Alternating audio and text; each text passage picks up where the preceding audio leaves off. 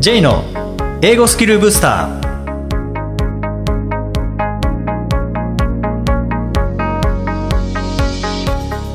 こんにちは J こと早川浩二ですこんにちは、アシスタントのあきです。この番組は旅行や仕事で英語を使えるようになりたい方、TOEIC などの資格試験の勉強をしている方、英語学習へのモチベーションを高めたい方にスキルアップのコツをお伝えしていく番組です。J さん、今回もよろしくお願いします。よろしくお願いします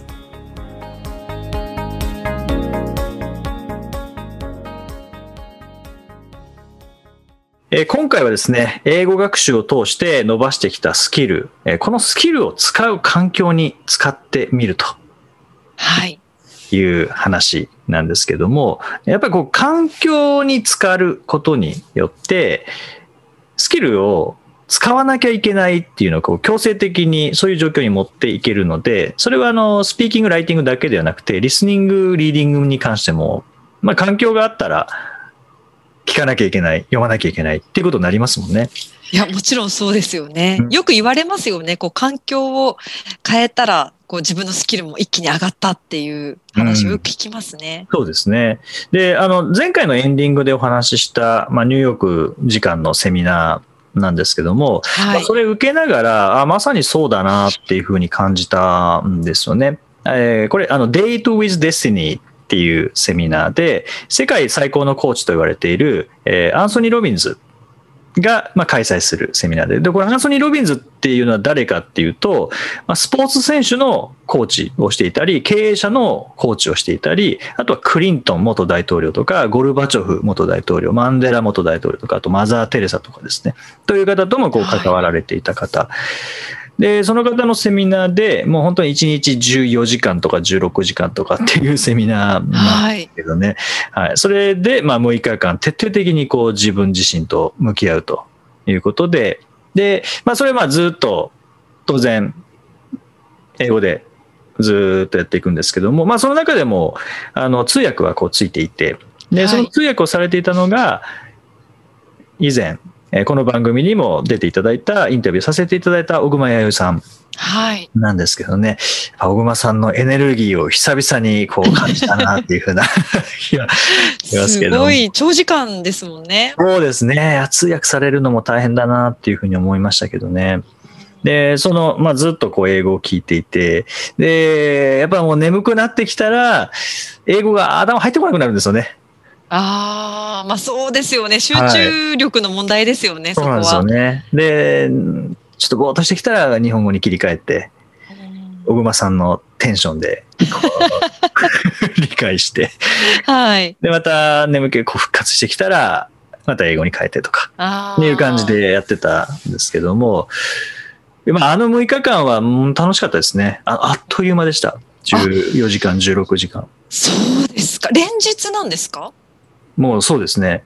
あ、なるほど。でもまさに本当にあの夜中12時から始まって、で、翌日、翌日というか、えー次の昼超えて2時とかよ夕方4時とかに終わって、ただあの、ニューヨークにいて時差があって、日本との時差が14時間だったらまだいいんですけどね、暗くなったら寝るとかでいいんですけど、なんか明るいうちに寝なきゃいけないんですね。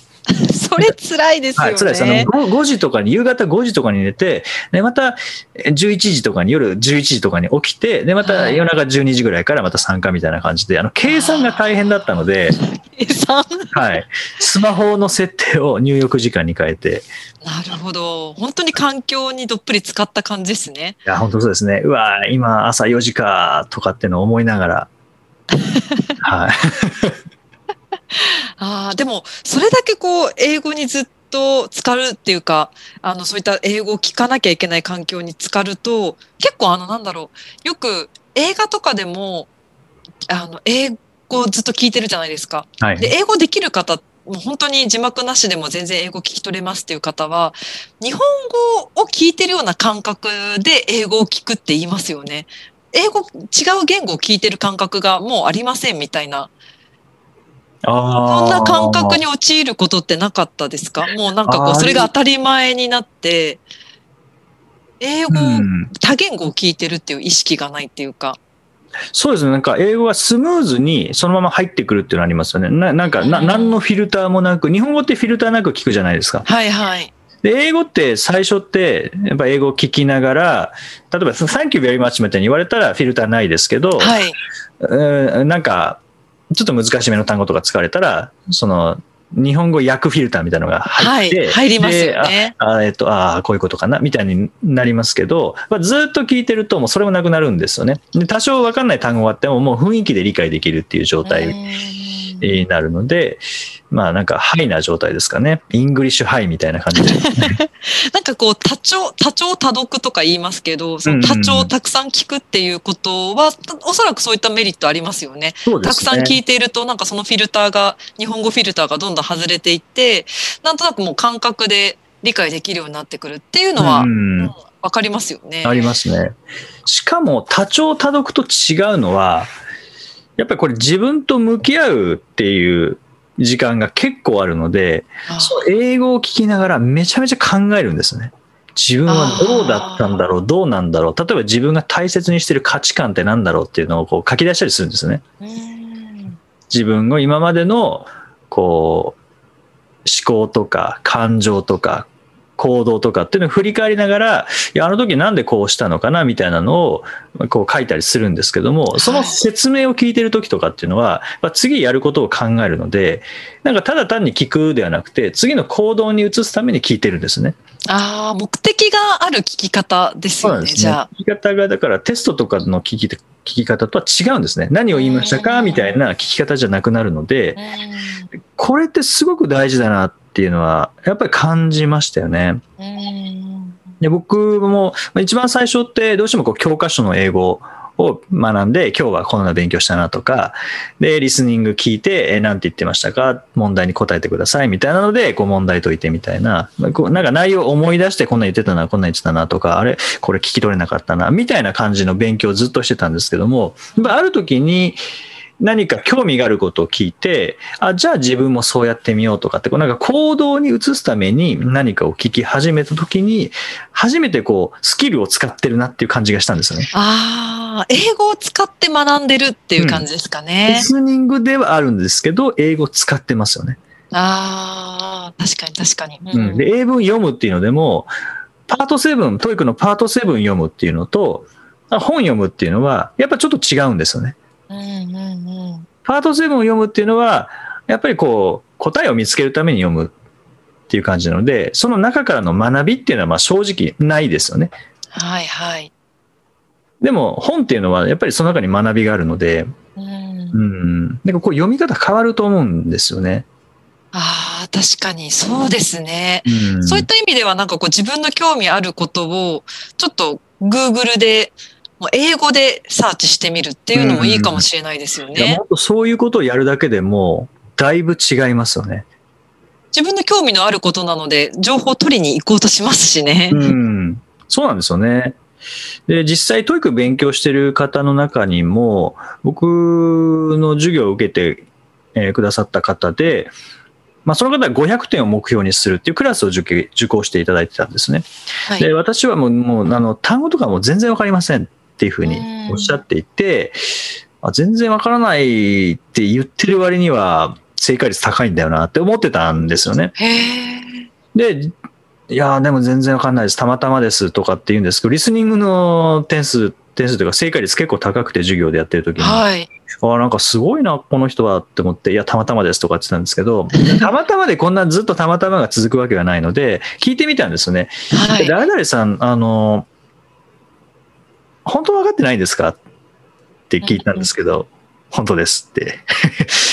ああ、まあ嘘をついてるようにも感じないので、え、えもしかして結構海外旅行とかって行かれてますか？って聞いたら、海外旅行は大好きなんです。でも、あ何や言ってるか分かんないので、とりあえず適当に言って、頑張ってコミュニケーション取ってるんですって言ってたんですね。ーうん。それだって思ったのが、やっぱり旅行中に何言ってるか分かんなくても雰囲気で感じ取れるんですよね。あ多分あ。こう言ってんだろうとか、文脈が分かれば、店に行ってはいこういうふうに言われたら多分こういうことなんだろうな。で、あの、文法めちゃくちゃかもしれないですけど、まあ言って、いろいろ自分で言って、声に出してみて、通じた通じない、通じなかったらもっと言ってみるとか、 expensive、expensive とか、なんか、 please cheap、please cheap とかって、なんかそういうレベルだったかもしれないですけど、なんかそういうやり取りをすることによって、それってもうスキル使ってるじゃないですか。はいはい。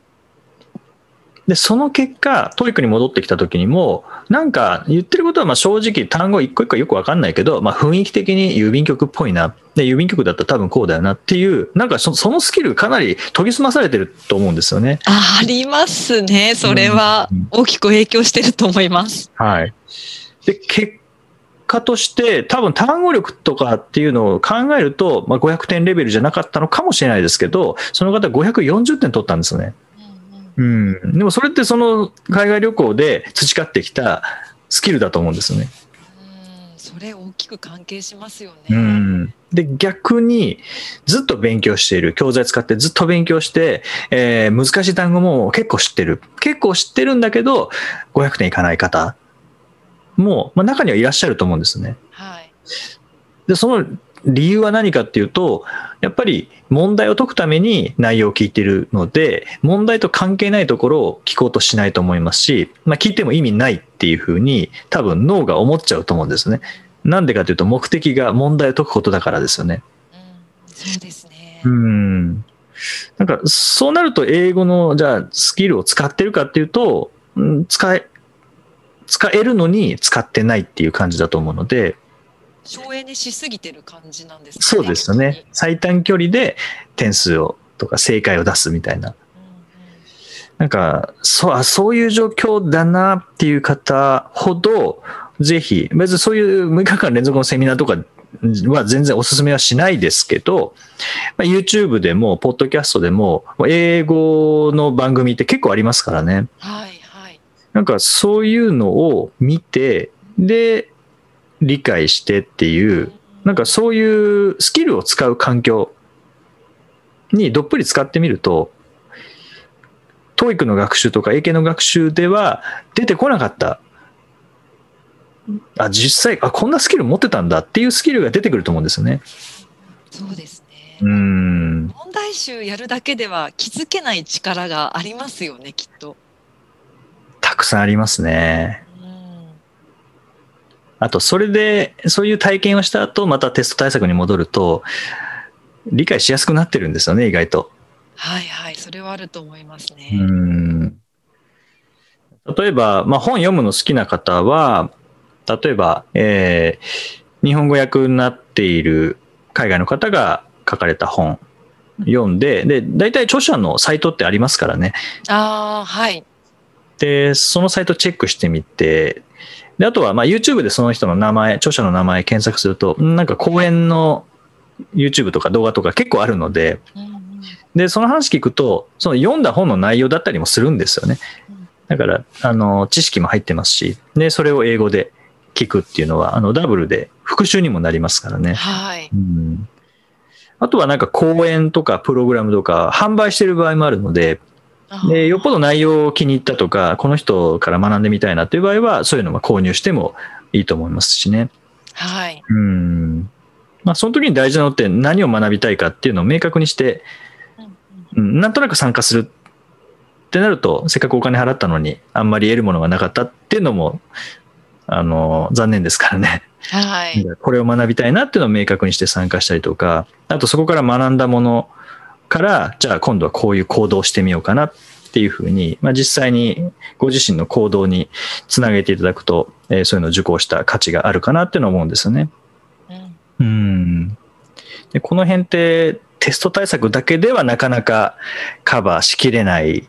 まあ、はいテスト自体そこまで求めてないっていうのもありますからね。ああ、そうですね。うんあと、なんかこう、問題集をやり込んでる方って、その、丸と×にすごく、こう、こだわる傾向ってあるじゃないですか。うん。で、答えのないものをやるっていうのって怖いとは思うんですよね。例えはいば新聞って答えないじゃないですか。うん読めてるか読めてないかを誰も測っていないので、なんかその怖さっていうのは私はなんか学習者としてもよくわかるんですよね。なんかちゃんと私が理解しているのかどうかを測る術がないものを学習教材とするのが怖いっていう感覚わかるんですけど、でもなんか少しでもわかればいいんだと思うんですよね。なんか100%本当にそれが合ってるか合ってないかって実は関係なくって少しでもなんかそこから情報を得られてるっていうことにあの喜びを感じてもらえたらなって思います。うん、そうですね。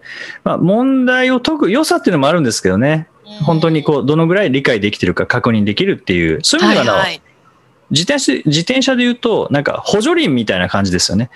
本当に理解できてるかどうかっていうのを、例えば、まあパート7でも、こう、2問解いて、ああ、理解できてたな、とか、はいパート5なんかだと知識あるかどうかっていう感じになりますけど、うんでも、補助輪付きだと、やっぱり自由度が制限されるので、その補はい助輪を取った時に、初めてなんか遠くまで行けるっていうありますし、ね。うん好きなところで好きなように行けるっていうのは、その問題を解くではなくて内容を楽しんで、で、その内容から学んだことを実際に自分に取り入れていくっていうのは、まあテストにはないことですからね。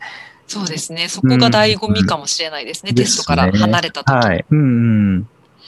で、もちろんテストが無駄だっていうことは全く意味していなくて、テストはやっぱり大事なんですね。現在地を測るっていう意味では大事なんですけども、そのテストのためだけの勉強をしていると、テストのためだけにしか役に立たないスキルになってしまうので、で、それはそれでいいんですよね。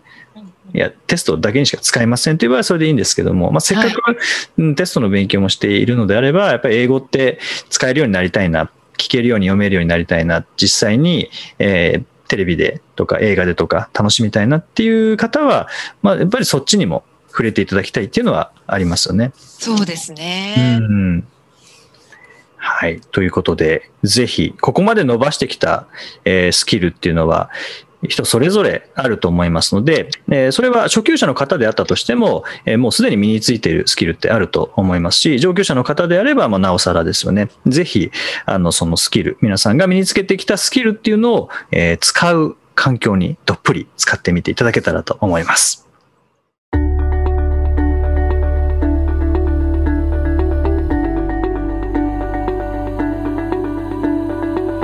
Useful expressions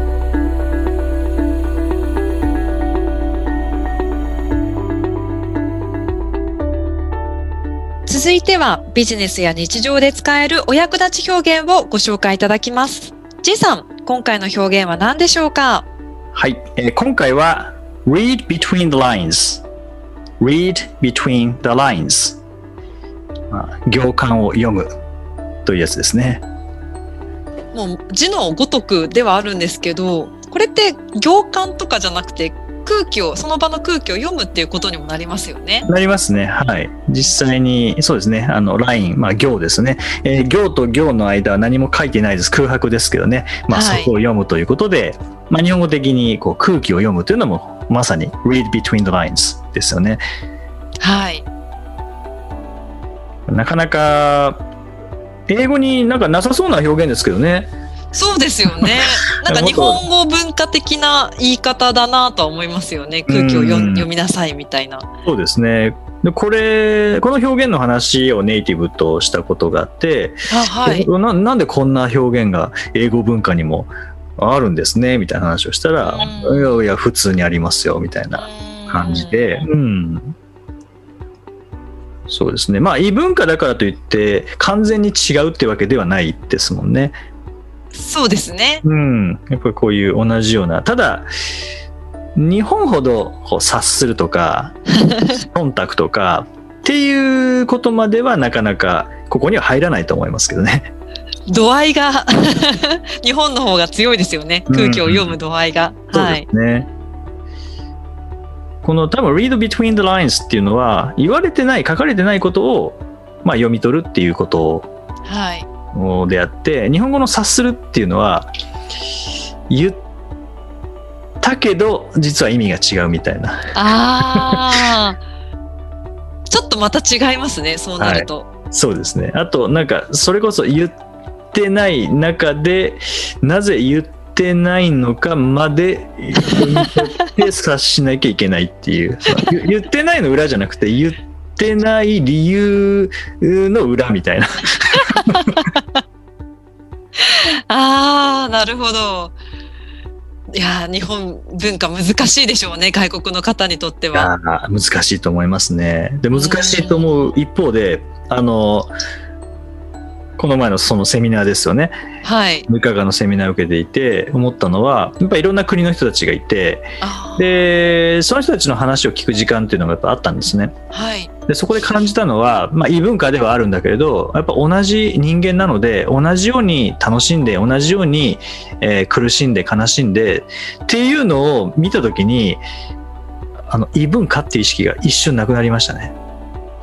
同じように苦しんでっていうのは生活の中で生活の中で困難な状況をそうですねこういうことが起こったらやっぱり苦しいこういうことが起こったら楽しい嬉しいでこういうことでストレスになるっていうのは共通してるっていう。そうですね。もう国関係ない文化関係ないなっていうのを感じた時に今まで異文化異文化って思ってたけどまあ人間だなっていう。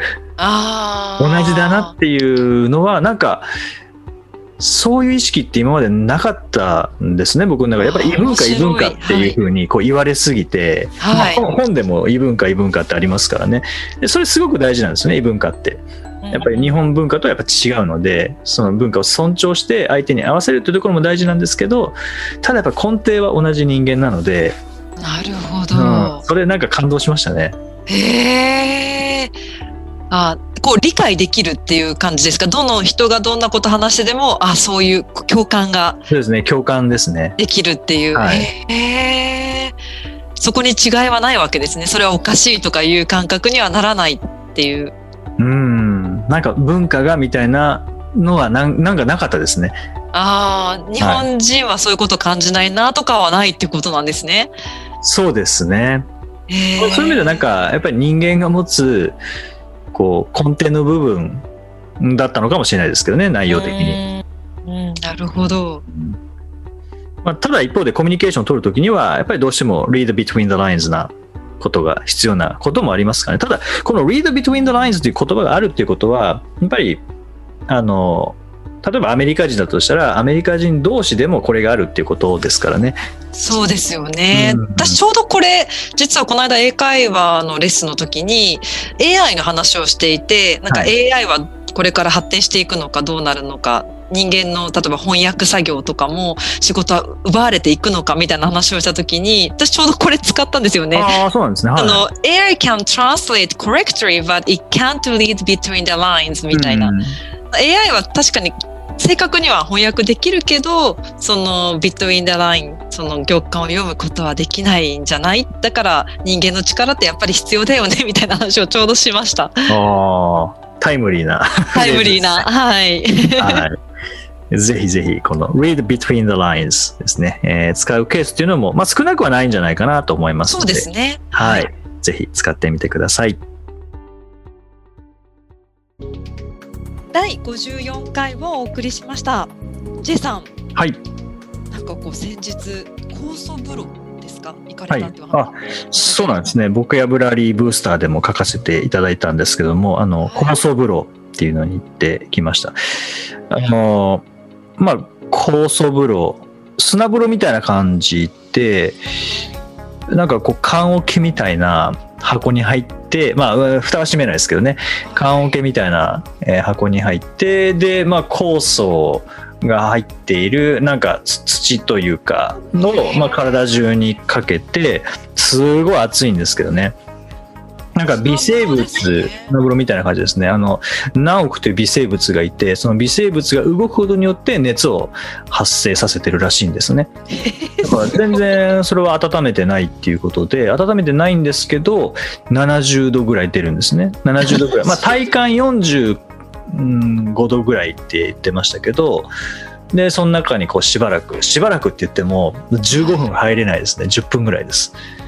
そうですか。でもやっぱり汗吹き出ます？い。や、吹き出ますね。もう、もうデトックスの効果もありますし、自律神経整える効果もありますし、あの免疫力アップ、体温上がるので免疫力アップさせる効果もありますし、まあ、美肌の効果とかもあるらしいですね。僕はあの美肌の効果で言ったわけじゃないんですけど、あ、そういうのがあるんですね。センター的なところにあるんですそうですまあまあうん場所によっていろいろあると思うんですけどあの僕はあの高層風呂屋さんみたいな感じですあね。専門店的な そうです。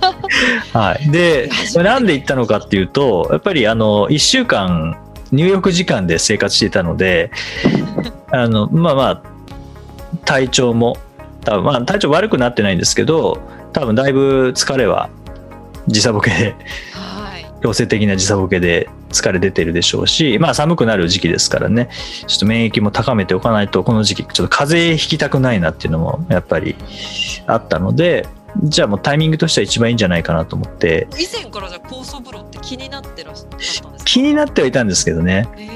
ただ、ど、ど、ななんかタイミングがやっぱなかったので、結構あの J さんってそういうなんかこう健康グッズじゃないですけどそういったことにすごく敏感で以前あのだっけな酸素カプセルとかもやってらっしゃいましたよ行きました、ね行きました、行きました。やっぱり違うんですか？体酸素カプセルは、そうですね。ああ、違います。全然違いますね。やっぱり頭すっきりしますし、ただ酸素カプセル、まあ高濃度の酸素を1時間ぐらいこう吸うことによあって1、時間はい。結構時間かかるんですよね。吸うことによって。で、ただ酸素って72時間で入れ替わるので、まあ、3日しか持たないっていうのもあるんですけどね。で、まあ酸素、あの酸素カプセルも良かったですけど、まあ、今回高層風呂行ってみようと思って、いやいいですね、はいあの、すごく良かったですね。でその日すごい目がなんか疲れていて、で特にまあ最近オンラインセミナー、まあ、実際にあの6日間参加したのもオンラインセミナーですし、実際に自分がやるのもオンラインセミナーなので、はいやっぱりずっと画面見てるんですよね。リラックスできる手法を一つ持っとくっていいですようね。ん、そうなんですよね。で、目疲れてるのでって言ったら、あじゃあ目にもかけましょうって言って、目にもこう。ただ目開けないでくださいみたいな感じで言われて、こう目にもかけて、すごい気持ちよかったですね。え暑暑いですよね。も暑いです。はい。あの、10多分10分ぐらいしか入ってられなかったですけどね。まあ15分入る人はもう絶対いないって言ってましたね。